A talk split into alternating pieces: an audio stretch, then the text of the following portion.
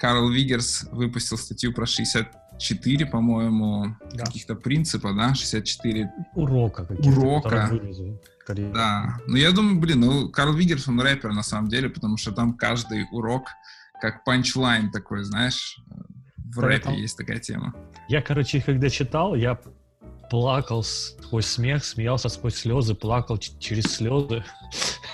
И чтобы сделать чуть-чуть поинтереснее, мы решили с тобой выбрать э, пять, каждый пять пунктов, которые нас зацепили больше всего, не сговариваясь. И сейчас попробуем сравнить, есть ли у нас какие-то совпадения, и, ну, по каждому проговорить.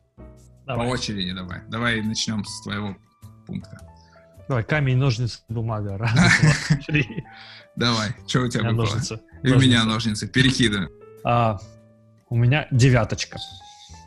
О, ну, я не могу сказать, что это прям совпадение. Это не бинго, но у меня, у меня есть как бы, я, я выбрал 5, и у меня есть шорт-лист, типа, которое вот не вошло в пятерку, и вот там шорт-лист из одного пункта, и этот как раз девятый пункт. Почти попал.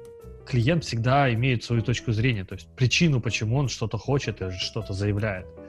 И задача аналитика понимать и уважать этот, эту мысль, эту идею, этот point у клиента. И я Мгм. могу прям по-свежему рассказать а, Давай. об этом. Пришел клиент, говорит, э, я хочу обновить веб-сайт, запустить education платформу для студентов и так далее и тому подобное. А то, что мы должны его в первую очередь спросить, это почему он считает, что сайт плохой. Потому что э, многие сразу бы со старта сказали, а, ну переписать этот сайт будет стоить столько. Самое главное не, вот, не побежать сразу делать, а выяснить, почему он считает, что его сайт типа, неправильный и что он хочет с ним сделать. И уже потом типа, либо перенаправить чуть-чуть его энергию, либо как это, работать с, э, его ожиданиями от того, что мы типа, реализуем то, что он хочет. Я понял, что это очень коррелирует с нашим предыдущим э, выпуском, когда мы как раз говорили вот эти примеры, что клиент приходит с решением, но далеко не всегда его решение является правильным.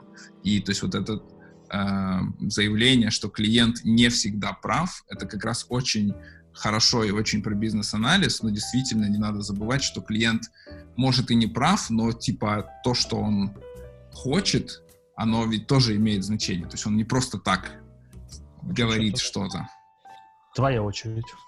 Моя очередь. Ну, я первый выбрал пункт номер 6 из э, requirements, вернее, да, из requirements секции. А, да-да-да. Значит, там пишется, что э, люди не просто собирают требования, а типа вот этот процесс elicitation требований, бизнес-аналитик — это не просто типа чувак, который записывает что-то и передает. Что меня всегда бесит, что в нашем современном обществе профессиональном бытует мнение, что бизнес-аналитик, он типа пошел, вот бизнес-аналитик — это переводчик, да, вот я не раз говорю, что мне очень не нравится эта аналогия, хотя очень многие ее любят использовать. Он типа послушал клиента, перевел на язык э, там программистов, да. да, послушал программистов, передал эти слова клиенту. Нет, это далеко не так, это ну, полностью не так. И вообще совсем не так. То есть перевод тут, конечно, тоже присутствует, но лишь как маленькая часть.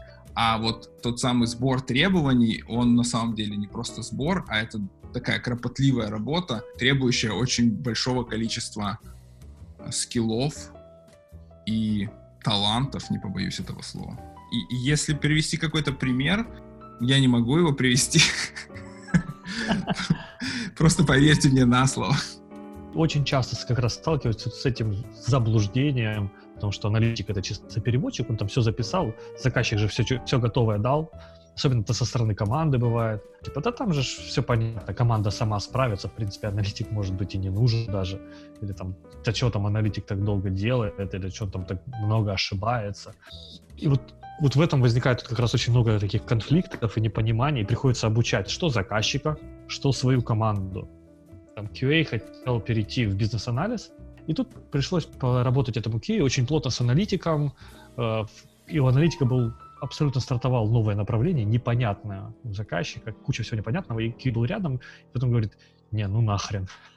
куча стейкхолдеров, куча мнений, требования непонятные никому, и надо придумывать, генерировать, а есть дедлайны, и команда что-то там ждет, э, ожидает, и нужны эстимейты, а никто не хочет подписываться под требованиями стейкхолдеров, и нужно их как-то заставить конферм сделать. Ну, кстати, да, это, в общем-то, очень хороший пример. У меня есть прям несколько подобных историй, ну, потому что вообще история перехода э, из QA в бизнес-аналитике достаточно распространенная.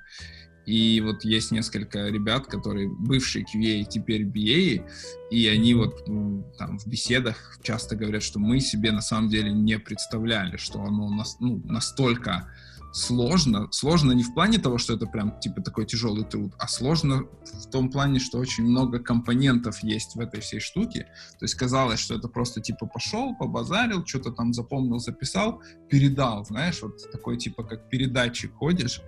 И, и потом дальше сидишь, слушаешь подкасты.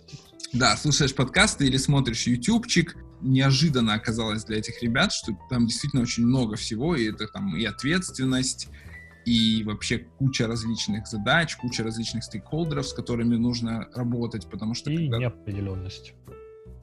Особенно мне это близко, потому что вот ты сейчас больше лидствуешь, я сейчас как раз больше именно занимаюсь requirements менеджментом, и мне это прям совсем близко, и поэтому, может быть, я не захотел приводить никаких примеров, потому что это да, слишком тяжело. Ладно, давай тогда идти дальше. Какой твой следующий пункт? Пока у нас 0-0 а. получается. 14. Угу. Мимо, нет у меня 14. А, реалистичная цель разработки и работы с требованиями не создать идеальный набор требований, set of requirements, но создать требования, которые достаточно хороши, mm-hmm. чтобы команда могла, ну, команда могла работать над созданием э, проекта, над созданием продукта на допустимом, при допустимом уровне риска это как раз прям вот э, в сердце, потому что очень часто спрашивают, а какие должны быть идеальные требования. Я всегда ссылаюсь, типа, команде понятно, стейкхолдеру понятно, ну, как бы проблем нету. А, вот все очень хотят работать по agile, типа, да, agile такой гибкий, классный, но как только а, доходит дело до самих требований, все почему-то начинают жестко ватерфолить и говорить, типа, этого нет в требованиях. Нужно это все ты не написал. в требования. Да. Ты не сказал, К... или ты не написал одно из двух? Каждый, блин, чих, каждую запятую, типа, включите в требования. Карл, наш дорогой, написал, э, что они должны быть достаточными для того, чтобы было понятно, э, что нужно сделать с набором acceptance критериев, которым нужно соответствовать. Вот угу. почему-то все очень хотят, чтобы... И обязательно все было, чтобы в гирке не было, чтобы прям вот... 50 гиркинов расписанных, и потом все таки На удаление. А, что требования такие длинные? Никто не А я не читаю, читать. да, вообще, что написывал.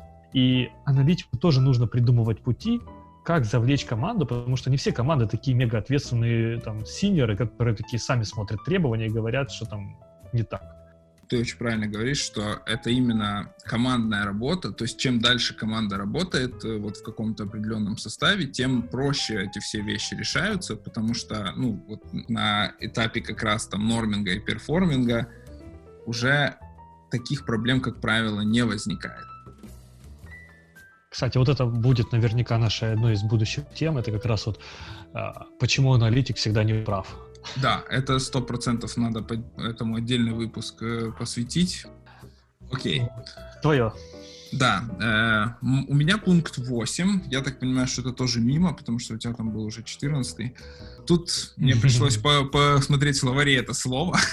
А, короче, короче, две э, наиболее распространенные практики для элиситации требований — это телепатия и э, ясновидение что говорит Вигерс, они не работают.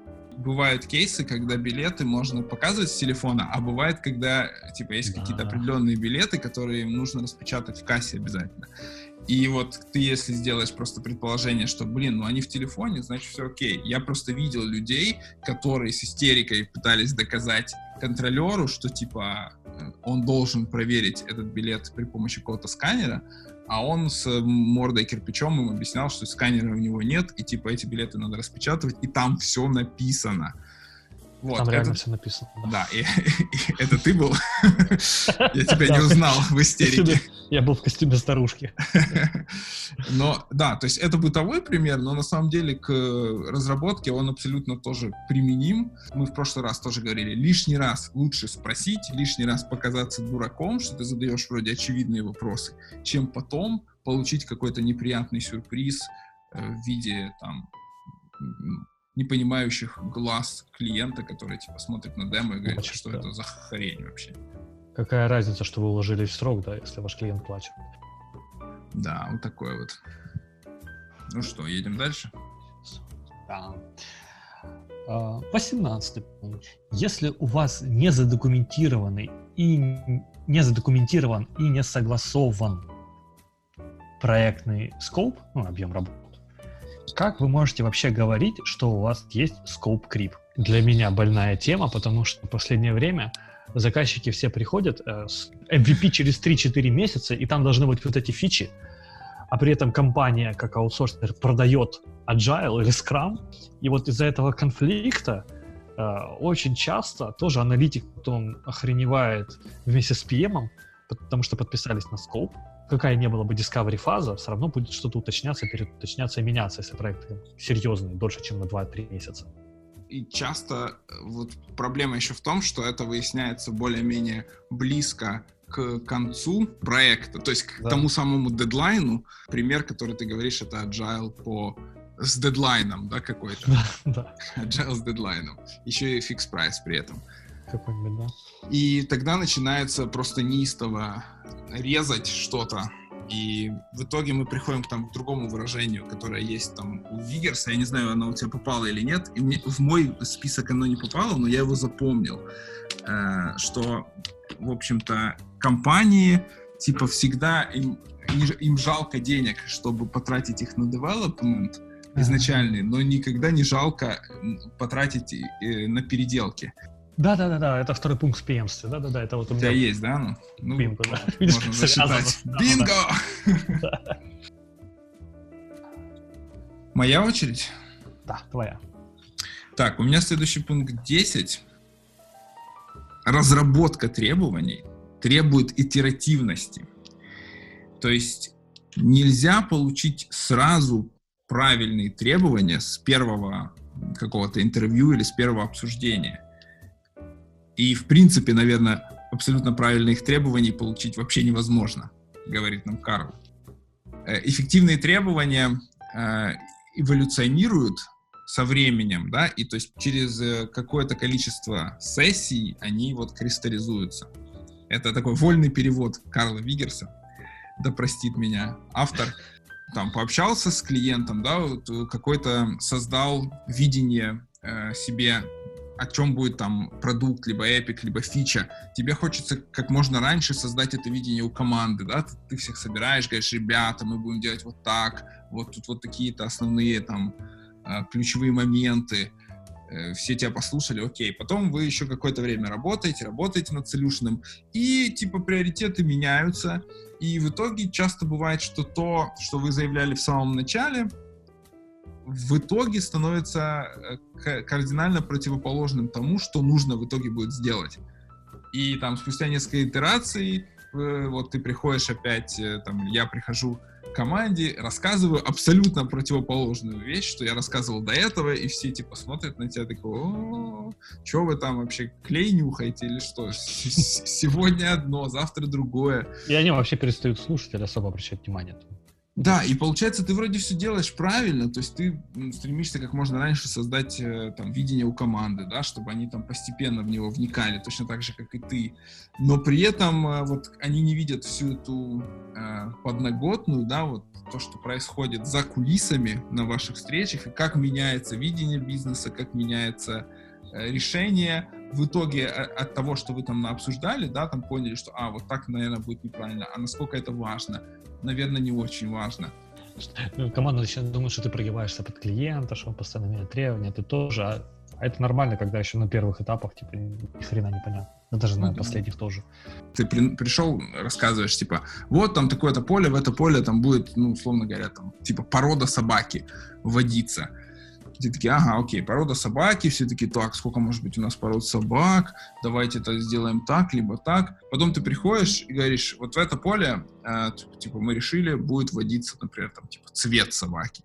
Все такие, так, порода или цвет? Ты же раньше говорил, порода. Ты, вы уже там определитесь, типа, ну, нельзя так, не получается.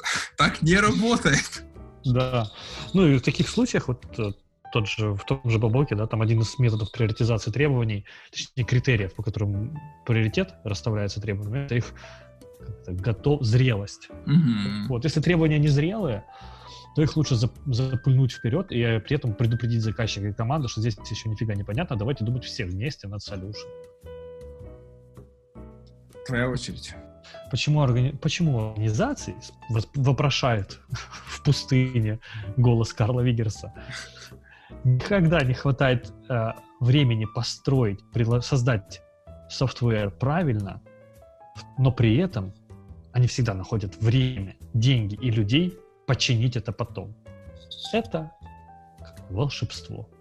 Это mystery, загадка. Да, но, кстати говоря, я почему не выбрал этот пункт, потому что он относится вот вообще к любой сфере. То есть это и как в software development, так и в строительстве, так и в, там в каком-нибудь, там, я не знаю, изготовлении какого-то там Помоги мне. Это же дома что-то отремонтировать. Да так прилепил нормально, что там, что. Все а, нормально да. будет. Сначала выбираешь дешевое решение, потом переплачиваешь за то, чтобы исправить ошибку. Устранить последствия и купить новое, да? Да, да. То есть, ну, это относится ко всему. Карл, безусловно, прав. Тут э, спорить с ним... конкретика уже добавляешь, типа вот. Да. Софтвер почему-то нет, а потом начинается найти людей, найти деньги и сроки. И появляется у них все это сам на самом деле. Резко раз и появилось. Ну да, и при этом же починить чаще бывает сложнее, чем сделать с нуля хорошо, но почему-то никогда, вернее, очень редко такому выводу приходит. А, значит, мой пункт 19. Избегайте ага. децибельной приоритизации. Мне очень понравился этот термин децибельная приоритизация. Она рядом а, с дебильной, но... да, да, но ну, она близка, да. То есть э, суть в том, что всегда в, среди стейкхолдеров есть кто-то, кто орет громче всех. Это причем может быть как на стороне клиента, так и у нас, на стороне в, в команде. О, да, архитекторы могут этим грешить. Типа, да, причем с таким видом, да, то, бля. Вот я тоже, я сразу вообще... подумал про архитекторов.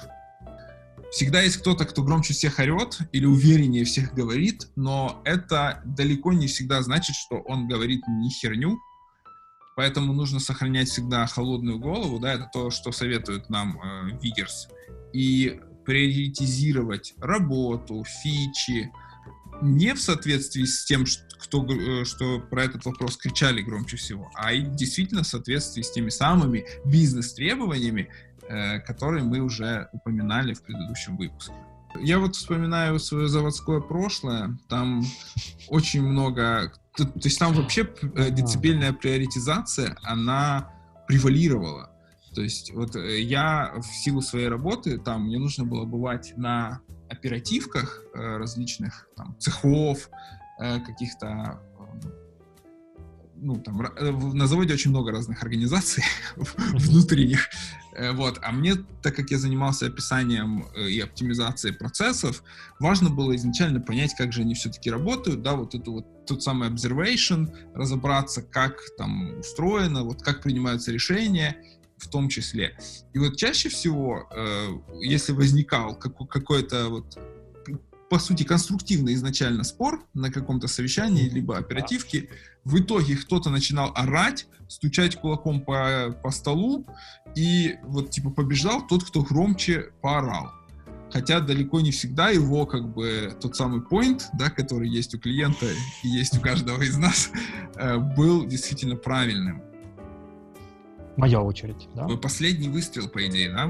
Это вот касается взаимодействия иногда с проект-менеджерами и, собственно, аналитиками. А, четвертый пункт не, не давайте никому никакие эстимейты из головы. Mm-hmm. Лучший ответ будет на такой запрос. Я вернусь и вам когда подумаю об этом. Ну, то есть, другими словами, поговорю с командой, обсужу, просто подумаю, если это действительно от вас зависит.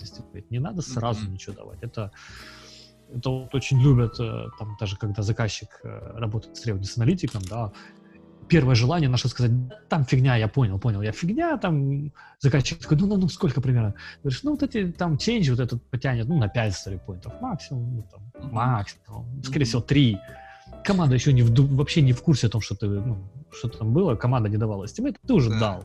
А Или просто даже, записал. даже, да, даже без estimate ты просто можешь сказать, там немного. Все, у заказчика в голове уже немного приходишь к команде, говоришь, и она говорит, ой, бляха, там надо менять полностью подход, а это еще штамп поменять, а там же, а там же еще, допустим, допустим, то, о чем ты не знаешь, а, код-ревью затрагивает архитекторов с той стороны, там небольшое изменение базы данных, которые они должны утвердить, и ты такой сидишь, и команда говорит, там 8-13, там же надо еще перепроверить, может, базу данных поменяем. Может, 50. Ты такой, да, ты такой, блядь, ребята, надо ну, сделать за 3. Вот. И потом заказчик говорит, там, короче, 8, 13. Я такой, сколько? 13. Еще раз, 13. И потом, он, и потом все в шоке. И большая ошибка в таком случае говорить, э, мне кажется, что там 13 или там, что там 3, но я еще посоветуюсь с командой. Вот, и тебе вроде кажется, ну ты же сказал, что мне кажется, да, я посоветуюсь с командой, вроде как вот ты все вот это сказал, но все запомнят только, что ты сказал, что там три. История из жизни забавная. Давай. Было, э, был проект, в котором работало, опять же, несколько команд с разных сторон. Со стороны заказчика, со стороны заказчика-заказчика. И была задача, типа, большой-большой проект разбить на эпики, фичи, как-то их проэстимировать с точки зрения бизнес-аналитиков, как они понимают бизнес-логику. Это наш бил, был business estimate по сложности. А mm-hmm. второй это был business estimate по важности. Это просто нам нужно было, типа, мы примерно эстимировали эти шары какие-то, знаешь, такие как, ну, как story point это о чем? Это как относительно, да, то есть большой шарик, маленький шарик, средненький шарик, совсем так. маленький. Ну, короче, проэстимировали, и у нас получился какой-то бэклог вот с этими сторипоинтами, чтобы дальше это прорабатывать с командой. Появился PM и начал спрашивать, что там такая. Мы ему отправили письмо, вот мы все сделали. Это наши внутренние бизнес-аналитические, продукт-менеджерские эстимейты. Они mm-hmm. не связаны с девелопментом, при этом все мы писали капслоком жирным. Вот реально, письмо было такой жирный капслок. Not development estimate пожалуйста, не используйте его для э, эстимирования э, по разработке этого продукта, пожалуйста. То есть повторили 500 раз, как для тупых. Как вы думаете, что было в ответе PM на наше письмо с рассылкой на весь продукт менеджмент и там выше-выше даже туда, куда-то за облака? Он написал следующее. Чуваки, 1300 сторипоинтов, если разделить на среднюю велосипед, наш development команде, там, типа, там, сколько там, 40 сторипоинтов в спринт, это получается столько-то, так как у нас столько-то команд, то это, типа, 4 месяца, окей, мы committed, типа, сделать это. Мы это получаем письмо, и так, знаешь, тут с нашими американскими этими коллегами такие сидим, думаем, боже, аналитиками, продукт Так уж устроены люди, они видят то, что хотят увидеть, они, они и очень часто, к сожалению, PM заточено на то, чтобы быстрее дать системейты. То есть быстрее сделать приятно вышестоящему руководству. И все. И ты понимаешь, что там уже выше руководство компании получило срок 4 месяца и, такой, и уже посчитало бюджет. И с тех пор я вот такие вот эстимейты, которые могут быть поняты, поняты ambiguity, даже если я напишу там, что это вообще не то, не то, не то, 20 mm-hmm. строк, как этот Барт Симпсон да, писал. Да.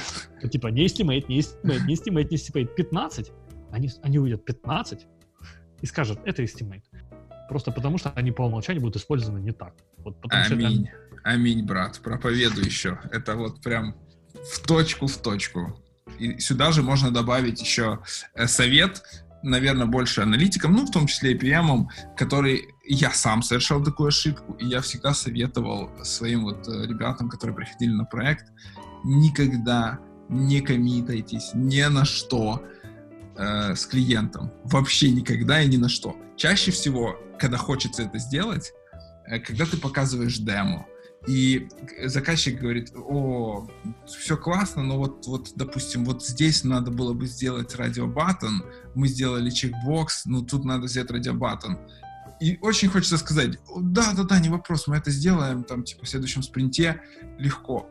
нет, нельзя этого делать ни в коем случае, потому что это вот, как ты сейчас рассказал, может быть совершенно как бы ну, только вершина айсберга, а менять придется гораздо больше, чем тебе кажется, и всегда правильный ответ в данном случае какой?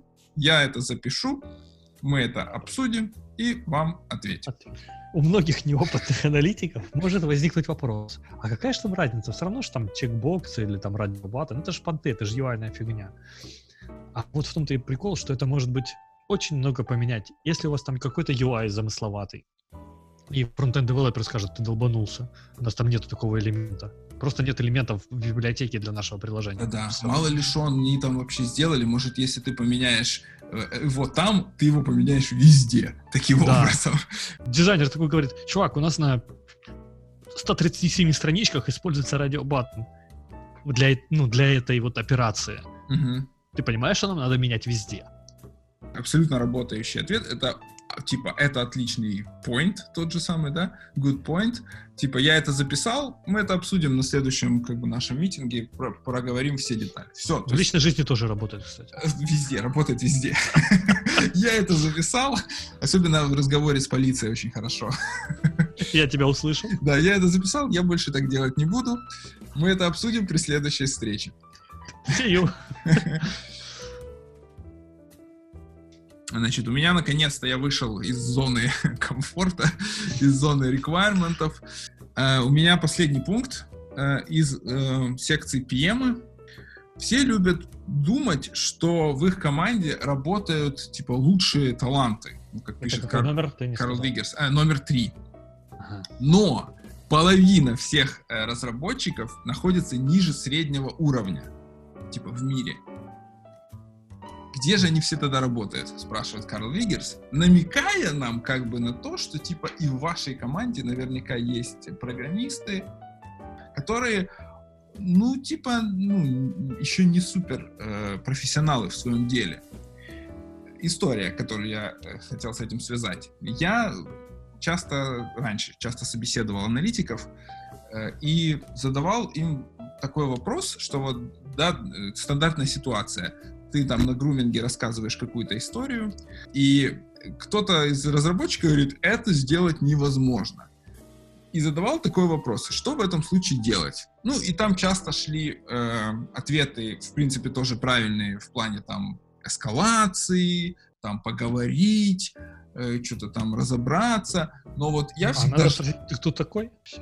Нет, я всегда жду, вот когда э, аналитик начнет э, рассуждать в сторону вообще кто задает этот вопрос, да? Ну, то есть практически, как ты сказал, а ты кто такой? То есть, возможно, этот вопрос, вернее, не, не, не задает этот вопрос, а кто говорит, что так сделать нельзя? Возможно, это какой-то девелопер, который, в принципе, ну, не очень давно девелопер.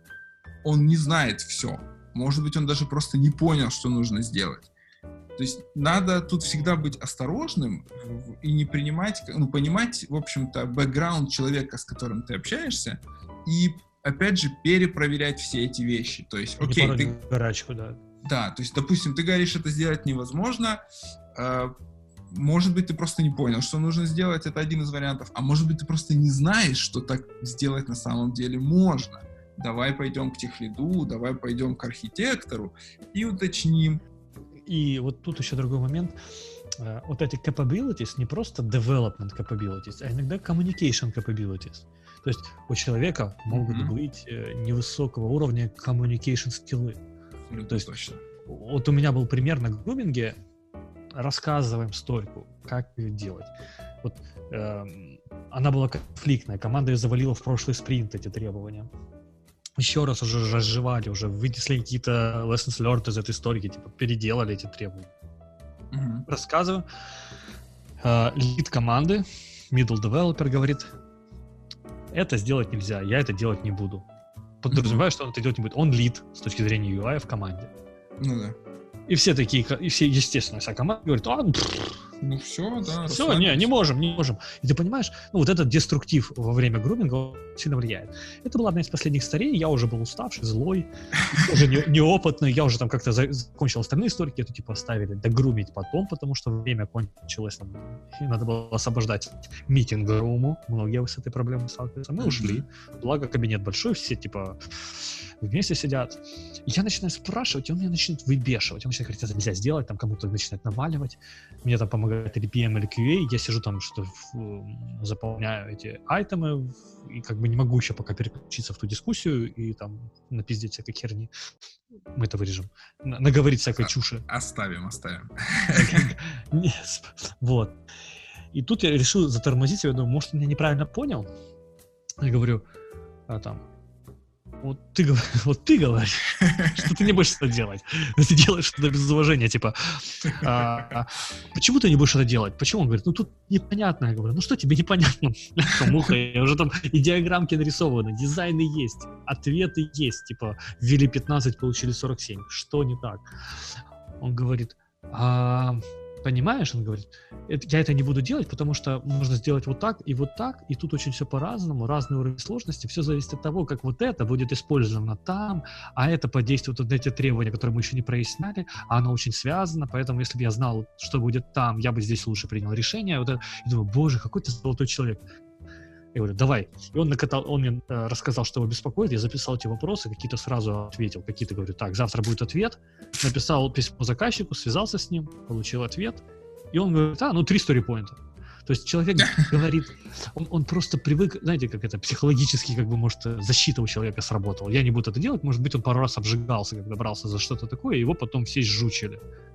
Сеньорность э, программиста, там, ну, сотрудника, да, скажем так, она не только состоит в том, вот как он, вот в его хард-скиллах, да, тех самых, там, как он хорошо пишет код, если мы говорим про программиста, а, а еще как он может коммуницировать и как он может, например, задавать вопросы, да, либо объяснять свою там точку зрения, это тоже важно. Как, ну, для, для аналитика это просто типа essential вещь, но для там программистов э, и, и, и э, тестировщиков и всех остальных участников парада это тоже немаловажная вещь и тоже характеризует, насколько они э, ну, сеньорные. Блин, как, какое есть русское слово вместо этого дебильного сеньорное?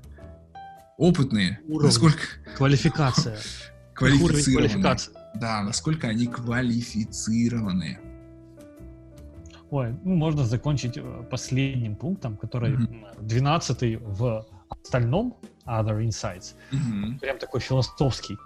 Он говорит о том, что мы слишком много притворяемся в нашей отрасли, что мы все поняли, mm-hmm. что мы всех идентифицировали, что нам не нужен этот вопрос. Э, вот это наша окей, когда заказчик говорит на английском, а мы ни хрена не поняли, что он сказал. Мы, я думаю, все это слышали, когда команда сидит, человек сидит, слушает, слушает, вот эта секундная пауза, а потом такой, окей.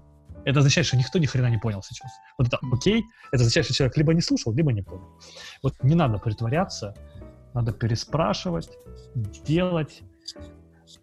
Короче, вот это let's stop pretending. Вот. Ну что ж, ребята, спасибо, что вы в очередной раз дослушали нас до конца.